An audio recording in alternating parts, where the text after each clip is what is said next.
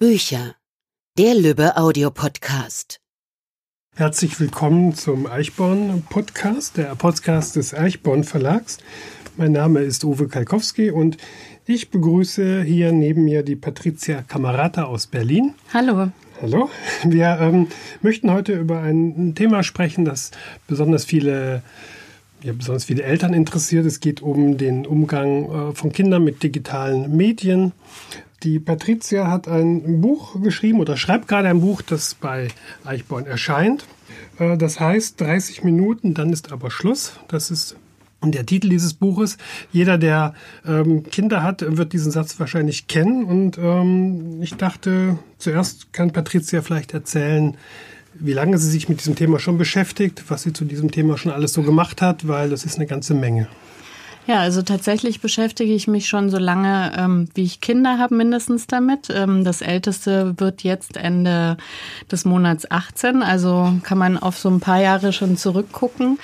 Und tatsächlich äh, hat sich aber das Interesse auch ergeben aus meiner beruflichen Entwicklung. Also ich komme aus dem Bereich IT und Digitalisierung. Und da merkt man ja einfach auch, dass die Digitalisierung auf unser aller Leben einfach einen großen Einfluss nimmt und dass das nur ein kleiner Teil ist, was jetzt genau Medienerziehung ist und wie man damit umgehen soll. Ähm, ich habe gemerkt, dass es sehr viele sehr verzweifelte Eltern gibt, die mhm. einfach gar nicht so richtig wissen, wie sie damit umgehen sollen, weil sie selber nicht damit aufgewachsen sind. Und in dem Rahmen habe ich dann angefangen, auch in meinem Blog unter dasnuff.de ähm, darüber zu schreiben und habe gemerkt, Mensch, ähm, es gibt doch manchmal noch so ein paar Sachen, von denen ich denke, die sind eigentlich auch ja also keine Rocket Science, aber die helfen den Leuten. Das kann ich mir gut vorstellen. Das sind ja ja, man hat das Gefühl, da prallen manchmal Welten aufeinander, eben gerade weil die äh, Kinder, die jetzt geboren sind, die eben komplett in die digitale Welt reingewachsen sind. Für viele Eltern ist die digitale Welt, ähm, ja, ich will nicht sagen Fremdkörper, sie berühren es aber eben nur am Rand. Sie, sie nutzen das vielleicht zum Einkaufen für Bankgeschäfte, aber sie leben nicht in dieser digitalen Welt. Ich glaube, das ist ein ganz großer Unterschied in der, ähm, ja, in der Betrachtungsweise, wo es dann ganz oft einfach auch zu Konflikten geht. Das ist eine Verständnisfrage vielleicht oft. Wir hatten uns ja neulich schon mal kurz am Telefon ausgetauscht. Da ging es eben um diese Freiräume, die sich Kinder immer schaffen, die wir uns als Kinder auch schon geschafft haben. Da war es vielleicht auf dem Spielplatz oder in einem Waldgrundstück nebenan und heute ist es im Netz. Ist, kann man das so sagen? Also ich glaube, das kann man tatsächlich sagen, weil es ist natürlich gerade in den Großstädten auch schwieriger geworden, Kinder diesen Freiraum auch zu geben, weil es ja tatsächliche Gefahren wie den zunehmenden Straßenverkehr auch gibt. Es gibt aber parallel auch eine Entwicklung, dass Eltern wirklich immer ängstlicher werden äh, mhm. und äh, Kindern weniger zutrauen. Und ähm, man kennt es ja schlimmstenfalls bei uns an der Schule beispielsweise gibt's äh, vor den Klassenzimmern immer so ab äh, Mitte erste Klasse so Schilder für die Eltern. Ab hier kann ich alleine laufen. Ähm, also da werden wirklich die Kinder noch bis in die dritte Klasse behütet, äh, bis an das Klassenzimmer gebracht. Und daran sieht man einfach so. Mensch, es gibt eigentlich eigentlich schon so ein paar Freiräume, die man doch nutzen könnte. Ähm, aber es gibt eben verschiedene Gründe, warum Eltern das nicht tun. Und da es aber den Kindern, also es ist quasi entwicklungspsychologisch wichtig, ähm, dass Kinder sowas wie Selbstwirksamkeit erfahren können und quasi sich eben entwickeln, neugierig an Sachen rangehen, Sachen ausprobieren. Und wenn sie das eben in der sozusagen echten Welt nicht können, dann bietet natürlich das Digitale da sehr große Möglichkeiten. Und da ein Gleichgewicht zu finden, ich glaube, das ist auf jeden Fall eine der Hauptherausforderungen. Ja, das ist, ist wohl wahr. Ne? Also die digitale Welt gibt es ja vielleicht auch gar nicht so als Verallgemeinerung. Da gibt es ja verschiedene Bereiche, in denen auch Kinder eben viel unterwegs sind. Das ist zum einen dieser Gaming-Bereich, aber es sind natürlich auch die sozialen Medien, also vor allem WhatsApp, Instagram, Facebook ja nicht mehr so. Mhm. Das spielt bei, bei jetzt Heranwachsenden gar keine Rolle mehr habe ich zumindest das ähm, Gefühl. Also ich kenne nee, zumindest äh, keinen 15-Jährigen mehr, der sich für Facebook interessiert. Die Zahlen geben das wieder. Seit 2014 ja. ist das ganz, ganz stark zurückgegangen. Mhm. Das liegt einfach daran, weil da die ganzen Erwachsenen Klar. sind. Und äh, es gibt ja eben mit dem Aufwachsen der Kinder auch so eine Wegbewegung von der Erwachsenenwelt, so ein Unabhängigwerden äh, von, von den Elternbeziehungen.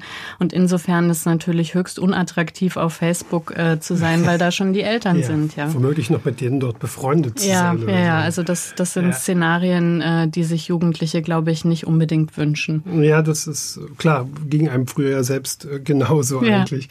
Aber ähm, vielleicht können wir erstmal über das, den ganzen Bereich Gaming kurz sprechen. Mhm. Ähm, es gibt bestimmt auch eine Menge Eltern, die selbst gern ähm, Videospiele spielen, die in dieser Gaming-Szene unterwegs sind. Aber für viele andere Eltern ist das eine vollkommen fremde Welt. Ne? So, ich, also ich kenne das nur so am Rande. Ich, als ich letztes Jahr über die Gamescom gelaufen bin, da war ich mal äh, mit meinem Sohn, der ist ähm, 14, und ich wollte mir das mal anschauen und war ehrlich gesagt völlig überrascht, wie ähm, unterschiedlich die Menschen sind, die da waren. Ich hatte da immer irgendwelche Nerds im Kopf, die da so von Ballerspiel zu Ballerspiel laufen, aber da waren ganze Familien unterwegs, da waren besonders sehr viele junge Frauen unterwegs, was ich gar nicht so angenommen hatte, äh, ehrlich gesagt. Und da ist mir zum ersten Mal klar geworden, dass dieses ganze Game inzwischen so eine ganze Unterhaltungskultur ist, die, ähm, die bei uns existiert, was mir früher gar nicht so richtig bewusst gewesen ist. Hm. Kann das, man so sagen, oder? Das, ja, auf jeden Fall. Also die Zahlen äh, sagen sagen genau das. Also die Hälfte aller Deutschen spielt. Ähm, und ähm, es ist auch gleich verteilt, Frauen und Männer spielen mhm. auch gleich viel. Äh, und man selber ist eben so in seiner Kohorte und nimmt eben das wahr, was, was da in der Umgebung ist, aber das ist eben manchmal nicht repräsentativ mhm. dafür. Und es gibt auch ganz oft so eine Wahrnehmung, was ist eigentlich ähm, Spielen, ja, also was ist Computerspielen. Wenn ich Vorträge halte beispielsweise und man fragt so in so eine über 40-jährigen Gruppe rein, wer von ihnen spielt denn Computerspiele, dann melden sich immer so ein paar. Und wenn man dann sagt, naja, und wer spielt aber auf dem Handy, ähm, auf dem äh, Weg in die Arbeit, spiele, dann geht immer so ein bisschen so ein betroffenes Lachen durch den Raum und dann melden sich plötzlich die Hälfte. Ja, also das wird gar nicht registriert als äh, Spielen, obwohl die das wirklich zeitlich auch sehr intensiv machen. Also wenn man davon ausgeht, dass man so 40, 50 Minuten Weg in die Arbeit hat manchmal äh, und das wirklich regelmäßig spielt, da kommt in der in der Woche schon relevant viel Zeit das auch äh, zusammen.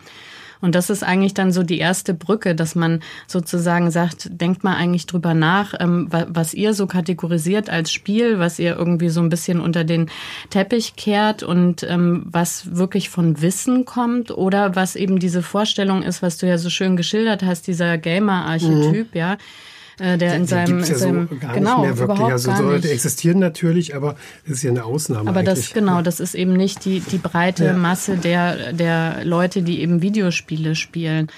Und ähm, da ist sozusagen auch schon so ein Problem begraben, nämlich dass ganz viele Elternängste wirklich auch aus Unwissenheit kommen und dass natürlich viel auch so über diese Regenbogenpresse äh, getriggert mhm. wird, ja, weil natürlich äh, da besonders gerne Dinge berichtet werden, die irgendwie einen Sensationscharakter haben, die vielleicht besonders negativ sind.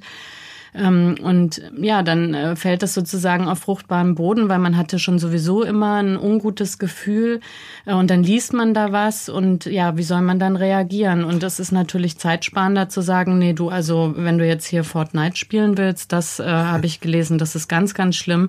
Und dann äh, neigen einige Eltern eben eher dazu, das zu verbieten, statt sich zu fragen, Moment mal, ja, also warum ist Fortnite jetzt 2018, 2019 so groß geworden, mhm. dass man auch äh, Profisportler im Fernsehen sieht, die diese Emotes, die Tänze irgendwie machen, wenn die Tore schießen oder auch in anderen äh, äh, Spiel. Ähm, äh, in anderen Sportarten. Und das ist schon ganz spannend, dass sozusagen dieses zeitspannende nee, lieber verbieten äh, doch lieber gemacht wird, als ähm, so ein Interesse zu zeigen und das auch mal zu hinterfragen oder sogar selber ausprobieren. Mhm. Das ist natürlich sehr zeitintensiv, ja.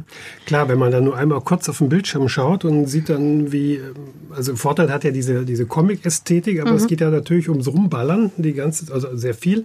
Und man sieht es dann, wie Kinder oder Jugendliche da aufeinander schießen, dann könnte man natürlich zuerst denken, oh je, ne? dann ist mir aber eingefallen, dass ich als Kind, ich hatte haufenweise Kriegsspielzeug, nicht? Mhm. irgendwelche Modellpanzer. Wir haben als Kinder mit Steinschleudern aufeinander geschossen. Ich glaube, das sind solche, solche, solche Testosteron-Sachen, die äh, irgendwie auch raus müssen. Ne? Und ich denke mal, im, im Computerspiel schießt mir keiner ein Auge aus. Aber diese, diese Art, sich damit zu beschäftigen, die gab es schon immer. Und deswegen ist so dieses äh, Computerspiele fördern Gewalt, ich, das kann man wahrscheinlich so nicht äh, verallgemeinern. Nee, also das Kapitel in meinem Buch heißt heißt auch, äh, nichts Genaues weiß man nicht, mhm. weil es gibt tatsächlich sehr viele Ansätze, die auch teilweise komplett gegenteilig sind in der Wissenschaft. ähm, was jetzt Gewalt in Computerspielen tatsächlich auslöst. Also ob das verstärkt oder ob das sogar quasi eher ähm, ähm Aggressionen, die da sind, irgendwie freisetzt und dann sind die eben im echten Leben nicht da. Ähm, also da gibt es so eine ganze Reihe mhm. sich sehr widersprechender Thesen. Ähm, aber ich finde halt wichtig, dass man wirklich auch genauer auf solche Sachen guckt. Also speziell bei Fortnite zum Beispiel, da spielt ja das Craften auch eine ganz große Rolle. Man kann ja aus allen Gegenständen, mhm. die da sind, mit der Spitzhacke ähm, sich Rampen und äh, einen Schutzwall und was weiß ich was bauen. Und da kommt dann eben dieser strategische Aspekt tatsächlich auch mit rein, äh, weil es eben nicht nur darum geht, dumm aufeinander zu schießen, mhm. sondern wirklich eine Strategie zu finden, wie kann ich möglichst lang überleben, wie schaffe ich mir eine gute Position. Und na klar, am Ende, ne, es geht ja quasi, ist ja so ein Highlander-Prinzip irgendwie, es kann nur einen geben, äh, kann man sich lange durchs Spiel irgendwie äh, bringen, ohne jemanden zu töten, aber irgendwann muss man das halt auch mhm. tun.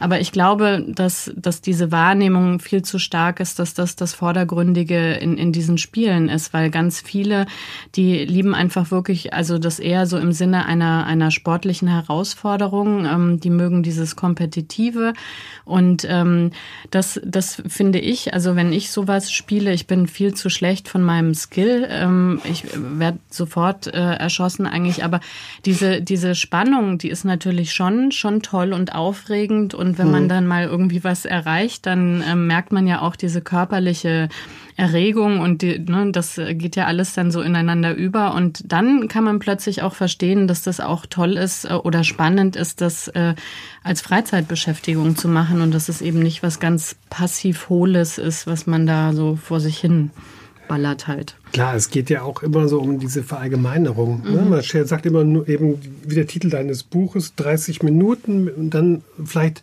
hängt dann im Hinterkopf noch drin mit diesem Quatsch, was die Eltern zwar mhm. nicht sagen, aber meinen. Ne? Und, mhm.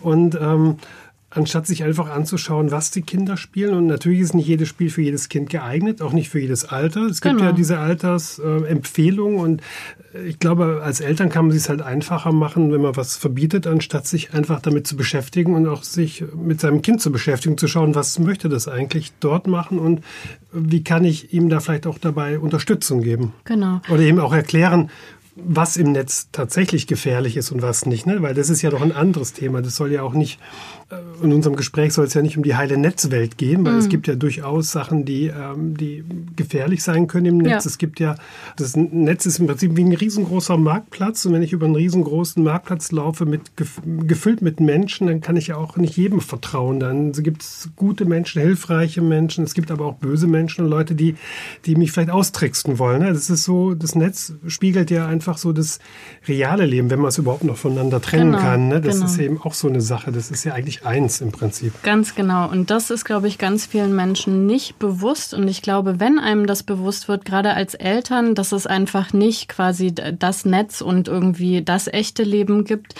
dann, ähm, dann, also dann löst sich ganz viel, ganz viele Schwierigkeiten lösen sich in Luft auf, weil so wie du es gerade gesagt hast, bestimmte Verhaltensregeln, die in der normalen äh, Welt äh, gelten, die gelten ja eben auch im Internet. Also einem Kind beizubringen, pass mal auf, ähm, wenn dir jemand sagt, etwas ist kostenlos und du merkst aber, das ist eigentlich eine ganz aufwendige Sache, dann kannst du schon skeptisch werden. Also sprich WhatsApp zum Beispiel, ja, das ist sozusagen, äh, wie, wie, wie sagt man, ähm, diese, ähm, wenn man so Busfahrten macht, wo man am Ende mit Lamadecken irgendwie nach Hause oder Heizdecken, Kaffeefahrten, Kaffeefahrten, genau. ähm, da, da würde man sozusagen total skeptisch sein, dass man sagt, im Moment, warum wird mir da was kostenlos angeboten? Und dann ahnt man das schon. Äh, und im Digitalen eben, ähm, ja, nimmt man das halt dankbar an und macht sich dann keine weiteren Gedanken. Ähm, oder auch ähm, dieses, ne, sich von Fremden ansprechen lassen und so. Und ich glaube, dass wenn man Kindern eben sagt, pass mal auf, das ist gar kein Unterschied und dementsprechend, was du schon gelernt hast oder was ich auch eben weiß, das wendest du da erstmal auch an. Und wenn dir Sachen komisch vorkommen, dann kommst du immer zu mir und wir besprechen das.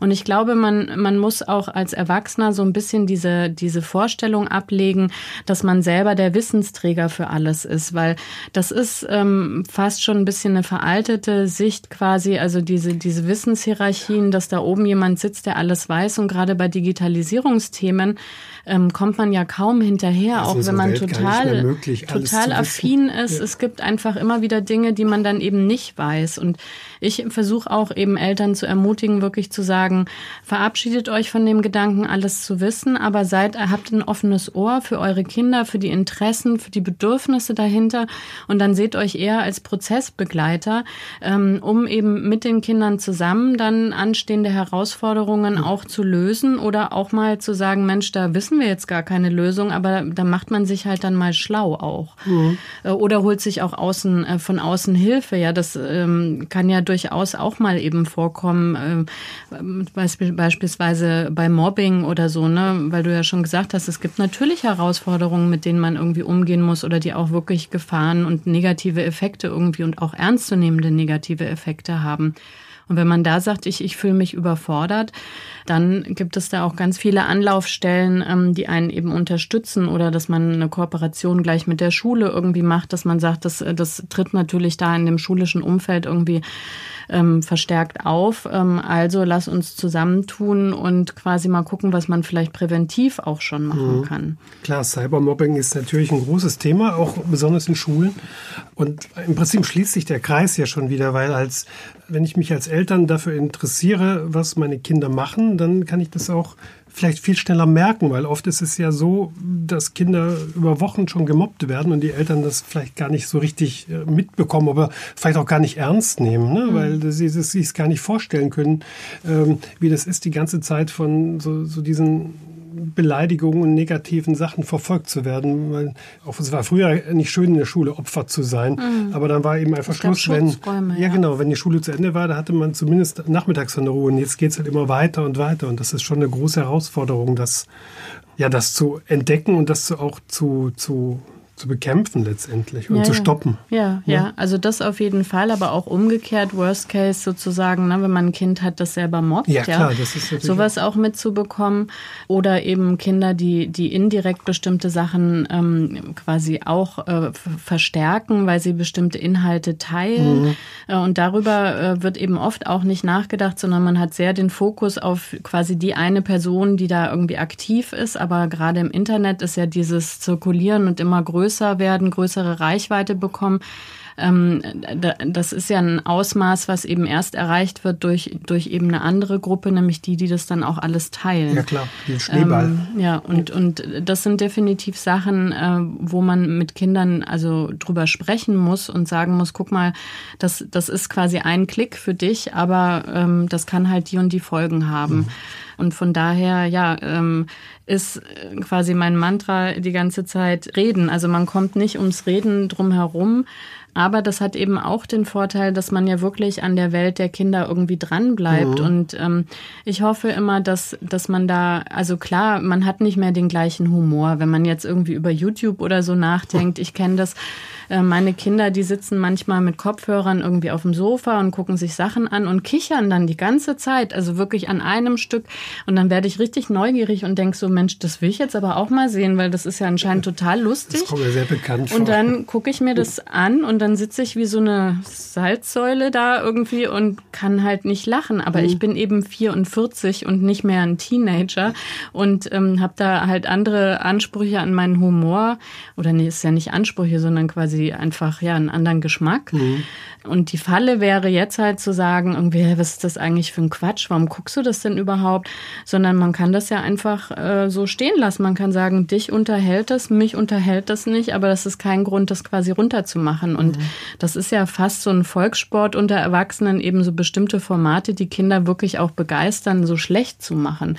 Ja, das habe ich auch schon oft mitbekommen. Oder Erwachsene sich ganz rausziehen, die dann sagen, oh, alles, was da in diesem Internet passiert, so hier mit, mit sozialen Medien, YouTube, Ne? Das, sind, das will ich gar nicht so wissen und so. Und das, also YouTube ist, ist natürlich auch ein Riesenthema bei, bei Kindern und bei Jugendlichen. Die, viele von denen holen sich eben auch ihr, ihre, wenn sie was wissen wollen, schauen jetzt bei YouTube. Die lesen dann nicht unbedingt ein Buch, was sich aus der Bücherei holen, wie ich es mhm. vielleicht früher gemacht habe, sondern die schauen, ob es irgendeine Dokumentation gibt. So äh, kenne ich das schon. Mhm. Bei, bei, meinem Sohn ist das oft so.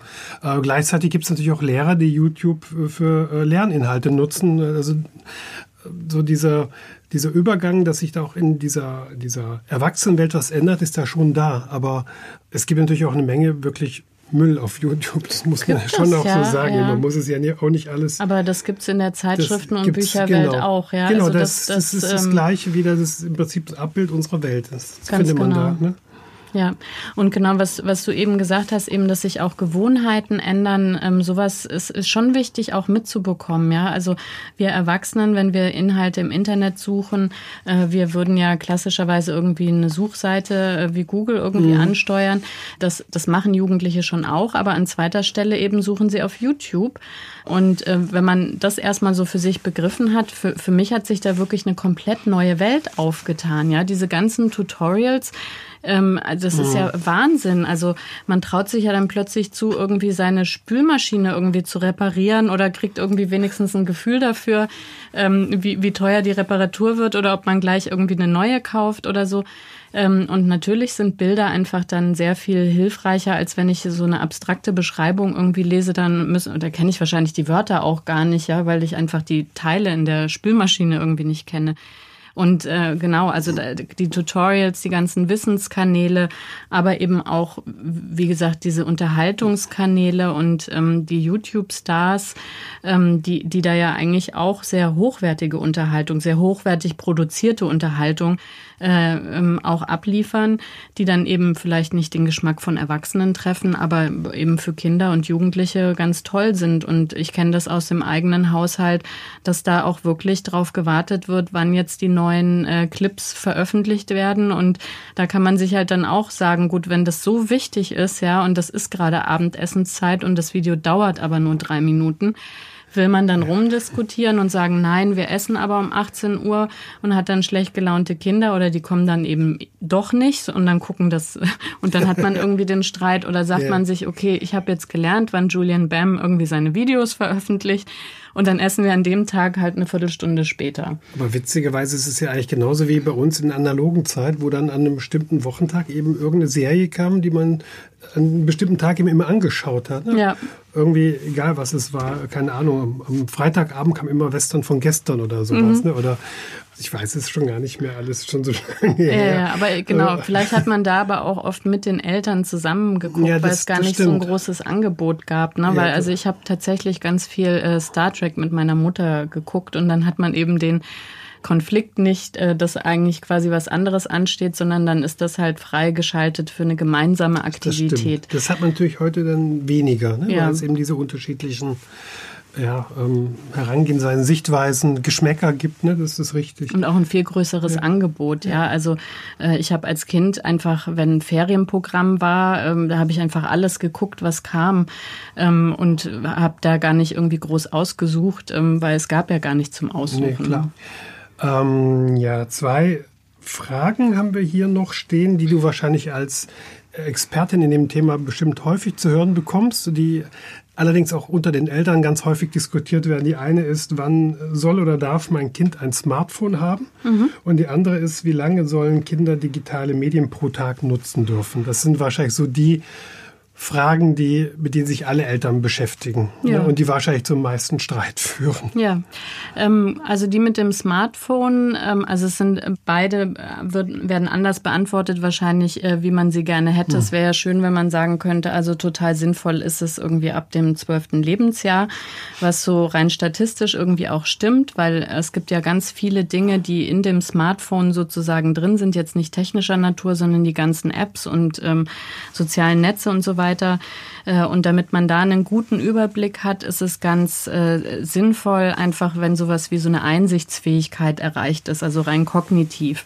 Äh, und das ist meistens so mit 12, 13 der Fall. Jetzt ist es aber so, dass 75 ähm, Prozent aller Zehnjährigen schon ein Smartphone haben. Das war meistens so die, der Moment, wo die auf eine weiterführende Schule gehen und mhm. längeren Schulweg haben, mit öffentlichen Verkehrsmitteln weiter unterwegs sind und dann die Eltern hätten es dann gerne, dass sie erreichbar sind. Das ist bestimmt auch so ein Grund, oder? Ganz genau. Und äh, da äh, auch eine schöne Anekdote. Ähm, ähm, es ist tatsächlich zum Beispiel auf Schulfahrten so, dass Lehrer zunehmend darüber klagen, dass die Eltern darauf bestehen, dass die Kinder die Smartphones oder die Telefone halt äh, mitnehmen, damit die da mhm. erreichbar sind, weil das für Eltern anscheinend mittlerweile schwer auszuhalten ist, dass das Kind mal eine Woche nicht zu erreichen ist. Okay.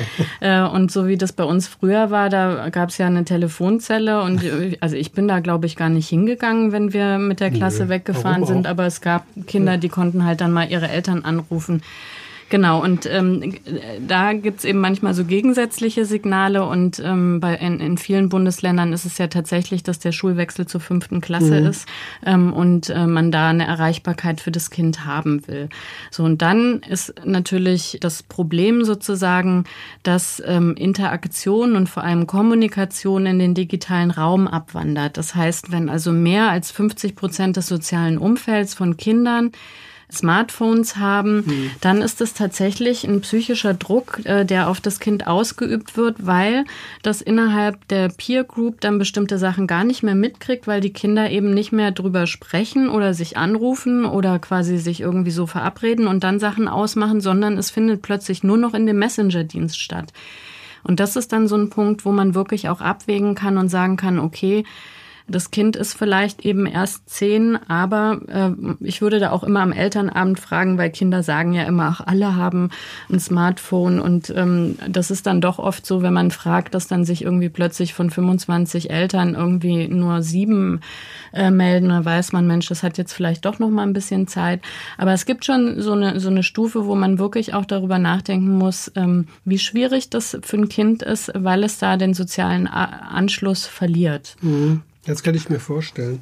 Ja, und aber das, das Schwierige ist eben, dass man wirklich ganz, ganz viele Dinge mit einem Kind schon vorbesprochen haben muss und Regelungen gefunden haben muss und eigentlich auch schon so ein bisschen, also was heißt ein bisschen, man braucht eine Vertrauensbasis, weil ähm, natürlich ein Smartphone viel weniger kontrollierbar ist als jetzt zum Beispiel der Rechner am eigenen, ähm, im, also im eigenen Zimmer in dem Alter nicht, sondern eben der Rechner, an denen das Kind irgendwie vielleicht vorher was gemacht hat. Und ähm, ja, also ich glaube sowieso nicht an Kontrolle, sondern eben an Vertrauen. Ähm, aber da muss man natürlich einfach auch schon vorgearbeitet haben und eben mit den Kindern immer wieder in Interaktion treten und auch immer wieder, wenn die Sachen runterladen oder runterladen wollen, wirklich auch fragen, warum willst du das mhm. und sich die App irgendwie mal angucken. Und manchmal finden sich dann irgendwie Apps, die eigentlich das gleiche Bedürfnis erfüllen, aber vielleicht nicht so exzessiv Daten sammeln etc. Also es ist schon ein sehr komplexes Thema, was man eben nicht beantworten kann, äh, ab wann sollte, also, ne, also mit einer Jahresangabe, sondern es muss da schon ziemlich viel auch an Gesprächen und Aufklärung stattgefunden haben, ähm, damit man das halt relativ bedenkenlos auch äh, wirklich dem Kind in die Hand geben kann. Und es hat ja bestimmt auch was mit Vorleben zu tun. Wenn ich als Eltern die ganze Zeit im WhatsApp irgendwas rumschicke oder die ganze Zeit an meinem Handy hänge, dann ähm, kann ich schlecht sagen, oder dann ist es schwieriger zu sagen, du darfst aber nicht. Ne? Es ist so, ja, das hat bestimmt auch so mit dieser Vertrauensgeschichte zu tun, dass man eben ähm, auch selbst, weil man ist letztendlich das Vorbild der Kinder erst einmal in dem Alter. Auf jeden Fall. Und wenn ich damit exzessiv umgehe, ist es viel schwieriger zu sagen, du aber nicht. Ja, also auf jeden Fall. Äh, und die Mechanismen, also es gibt ja dieses Fear of Missing Out zum Beispiel, dieses, ne, dass man ständig äh, Push-Nachrichten bekommt und dann wird natürlich immer der Drang immer höher, irgendwie, ich muss jetzt auf mein Telefon gucken. Ähm, das, äh, das wirkt ja auf Erwachsene genauso Klar. wie auf Kinder. Äh, und da ist es schon hilfreich, sich zu sagen, Mensch, also ich stelle mal meine Push-Nachrichten aus und gewöhne mich da wieder um oder mache nur bestimmte Apps, wenn mein Partner jetzt irgendwie anruft oder so, dass da was durchkommt. Ähm, aber ansonsten habe ich das Handy eben nicht die ganze Zeit mhm. in der Hand. Und dann ist es für Kinder natürlich auch viel einfacher, mit sowas irgendwie umzugehen. Und ja, es sind auch immer Familienkonstellationen. Wenn man also mehrere Kinder hat und es gibt einen großen Altersunterschied, ähm, dann steht man da auch vor ganz anderen Herausforderungen, als wenn man jetzt ein Einzelkind hat, was irgendwie fünf ist. Ähm, da ähm, ja, ist Klar. es einfach was anderes, als wenn noch ein elf-, zwölfjähriges Kind in der Familie ist. Klar, wenn dann der große Bruder schon auch zum Beispiel einfach irgendwelche Filme gucken darf, die eben ab 16 sind, dann ist es für den Zwölfjährigen immer leichter, die schon früher zu gucken als für den Erstgeborenen. Ne? Wir haben uns auch schon viele Male bei dem erstgeborenen Kind äh, entschuldigt, dass wir quasi so streng waren äh, und man dann quasi beim dritten Kind einfach sieht, meine Güte, ja, also die Hälfte hätten wir dem armen ersten Kind auch ersparen können. Ja, aber es ist das Schicksal der Erstgeborenen, die kämpfen Ja. den Weg frei. Ne? War Die- also das- war bei meinem Bruder und mir nicht anders. aber Ich war der Erstgeborene. Ja. Ähm, genau, und die andere Frage ist natürlich, da würde sich wahrscheinlich jeder eine Faustregel wünschen. Die äh, kann ich schon mal ein bisschen spoilern, ne? die gibt's aber nicht. Ne? Mhm. Dieses, wie lange sollen Kinder digitale Medien pro Tag nutzen dürfen? Äh, man kann das, vermute ich mal, wir hatten uns ja schon mal vorab ein bisschen drüber unterhalten, man kann es nicht einfach so beantworten. Also meiner Meinung nach kann man es tatsächlich nicht. Ähm, Es machen aber ganz viele Elternratgeber ja sehr selbstbewusst und geben an 30 Minuten pro Tag. Daher kommt ja auch der Titel des Buchs. Ähm, Und dann gibt's noch so Abstufungen. Mittlerweile, äh, Anfang dieses Jahres kam ja von der WHO so eine Empfehlung raus, die sogar sagt, also ähm, quasi passive sitzende Screentime irgendwie äh, eine Stunde am Tag. Ähm, aber ich glaube, das Problem ist eben nicht das wie viel, sondern was die Kinder da machen. Ähm, und ich würde viel mehr eben darauf gucken, was sie machen, ähm, weil äh, ich habe auch Interviews mit äh, Jugendlichen äh, geführt, die die es wirklich schwer haben, ja, die sagen, Mensch, ich mache da sogar Sachen für die Schule und das zählt in meine Medienzeit rein oder so. Nee, Also da gibt's ja ganz gewagte. Konstellationen auch. Äh, Also die viele sind da schon sehr bescheiden. Ähm, Ich kenne das von von meinen Kindern, die die sehr naturwissenschaftlich interessiert sind, ähm, dass die wirklich exzessiv äh, auf YouTube äh, recherchieren zu bestimmten Themen und ähm, also da wirklich ein Wissen aufgebaut haben und ich passiv damit auch. Also ich könnte jetzt aus dem Stegreif über diese Feuerwanzen Referat halten oder über Regenwürmer und ja, was würde man dem Kind alles nehmen? Also an Begeisterung, ähm, wenn man diese Medienzeit eben begrenzt. Ich glaube, man muss halt gucken und, und selber wirklich so ein Gefühl dafür entwickeln, was finde ich denn gut, mit was äh, komme ich irgendwie klar und dann möglichst früh anfangen, das zu fordern. Also wenn man sagt, Mensch, ähm, ich halte das schon ganz gut, äh, wenn äh, Kinder auch programmieren können beispielsweise, jetzt nicht im Sinne, der soll mal später Softwareentwickler werden, aber um so wirklich technische Zusammenhänge äh, zu verstehen, dann kann man sowas ja fördern und sich Seiten angucken äh, im Netz, äh, die, die das wirklich super gut ähm, erklären und ähm, man kann eigene Spiele relativ einfach äh, selber programmieren und so. Da hast, Entschuldigung, ich unterbreche, da hast du doch in deinem Blog drüber geschrieben, noch nicht vor langer Zeit, glaube ich. Kann das sein? Habe ich ja. irgendwie gelesen. Doch. Ja, und da glaube ich, da, also da können sich Eltern dann auch reinfühlen, wenn man dann ins Kinderzimmer guckt und das Kind hat irgendwie angefangen, irgendwas zu programmieren, ein Spiel oder so, kann ja auch was ganz Einfaches sein. Man sieht dann die Resultate. Wie würde man denn da, äh, also wa- warum sollte man da nach 30 Minuten sagen, Moment mal, stopp? Und das muss auch gar nicht so hochwertig sein. Also ein anderes Kind von uns, das äh, liebt äh, Backen und es guckt sich ähm, einfach äh, auf YouTube so Videos an äh, mit so Kniffen, wie man tolle Torten irgendwie macht. Und ja gut, also wir haben dann Haben alle also, was davon, ja, ne? wir haben dann so einmal in der Woche am Wochenende äh, einen mehrstöckigen Kuchen und so und ja, da will ich mich nicht beschweren und äh, da würde ich mir ins eigene Fleisch schneiden. Also insofern mein Plädoyer ist da wirklich immer eher zu fragen, so was macht das Kind und auch bei sich selber zu gucken, welche Sachen finde ich denn gut, mit was fühle ich mich wohl und da auch so ein bisschen natürlich äh, zu lenken. Ähm, und ja, und dann irgendwie muss es natürlich zum Alltag passen. Also wir haben schon Regeln auch. Also da, bei uns ist so dieses ganz platte, erst die Pflicht, dann das Vergnügen. Und Vergnügen ist eben Freizeit und auch alles, was halt im Internet stattfindet. Aber dann ist es Freizeit und dann sollen meine Kinder auch selber über ihre Freizeit bestimmen dürfen. Und unter der Woche, also würde man wahrscheinlich lustigerweise auch auf 30 bis 60 Minuten kommen, ja, weil Ganztagsschule Ja, und dann nicht ja, Zeit, also ne? das das ist wirklich und wir wir essen so immer um 18:30 Uhr und da ist dann so, dass wir sagen, da wollen wir wirklich zusammensitzen. Ja, da bleibt einfach Ja, auch da gar vielleicht noch nicht Sport viel. oder sowas, ne? Und Genau. dann zack, ist der Tag rum. Ne, das Genau. ist schon richtig. Aber letztendlich sind so Regeln, die man einmal ausgehandelt hat, ja auch nie in Stein gemeißelt. Ne? Das ist ja auch eins der, der letzten Kapitel in einem Buch, Ja. heißt, um ständige Aushandeln kommt man nicht herum. Ja, Das also denke ich ist Leid und Freud ist ja, das klar. ja. Ich glaube, man, würde es sich gern einfach machen und sagen, so und so ist es jetzt und da halten wir uns alle dran, aber es funktioniert doch nicht einfach, weil die Kinder ja auch älter werden, werden zu Jugendlichen, zu jungen Erwachsenen, Ja. dann hat man andere Bedürfnisse, man schaut andere Sachen.